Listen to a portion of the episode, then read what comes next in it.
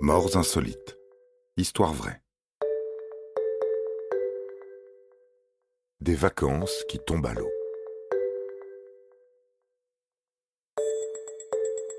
En tant que touriste, l'angoisse peut vite nous saisir, surtout lorsqu'on voyage dans un pays étranger. Perdre ses repères, ne pas réussir à se faire comprendre, font partie des craintes les plus répandues. Imaginez par exemple vous retrouvez abandonné, seul, à l'autre bout du monde, sans vos papiers et dans votre plus simple appareil. Ce serait un vrai cauchemar.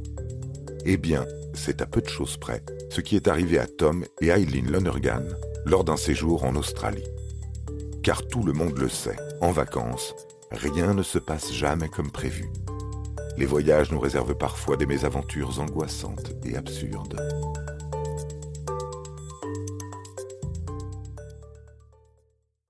Tom et Eileen Lonergan étaient un couple d'enseignants américains originaires de Louisiane.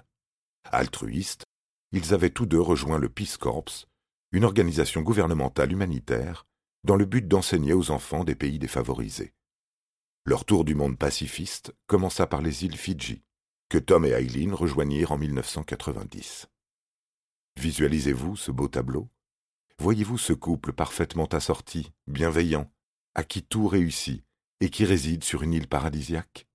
Oui, celui-là exactement, ce couple que tout le monde adore détester. Eh bien, maintenant que vous avez eu la face visible de l'iceberg, voyons ce qui se cache sous la surface. Tom, 34 ans, et Eileen, 29 ans, haïssaient leur vie et détestaient leur travail, à tel point que le mari sombrait peu à peu dans une profonde dépression. Le 3 août 1997, M. Lonergan pouvait écrire dans son journal intime Je sens que ma vie est finie et je suis prêt à mourir. À partir d'ici, ma vie ne peut qu'empirer. Elle a atteint son apogée et tout se dégrade jusqu'à mes funérailles. Selon lui, il ne pouvait qu'échouer. Le 9 janvier 1998, Eileen Lonergan écrivait Tom espère mourir d'une mort rapide et douloureuse et que cela arrive bientôt. Il n'est pas suicidaire, mais sa volonté de mourir pourrait le conduire à ce qu'il désire et je pourrais être entraîné là-dedans. Impuissante, Eileen voyait Tom sombrer et se sentait plongée avec lui. Deux semaines plus tard, le couple prit le large pour l'Australie.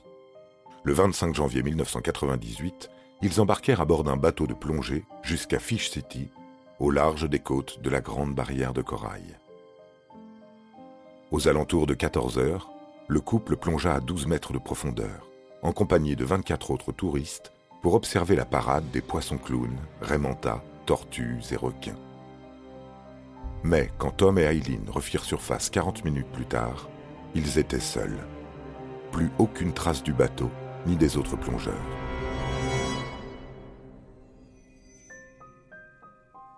Le bateau d'excursion est censé faire le décompte des passagers avant de partir.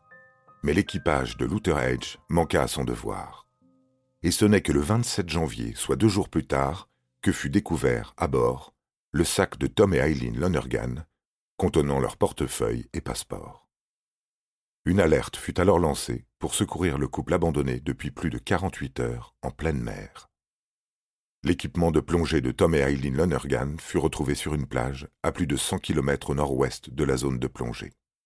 Mais, à ce jour, les corps d'Eileen et Tom n'ont jamais été localisés. Au cours du procès, la thèse de la préméditation a été soulevée. Les penchants suicidaires du couple ont été évoqués pour justifier un acte volontaire, comme l'éventualité d'une disparition programmée, pour commencer une nouvelle vie.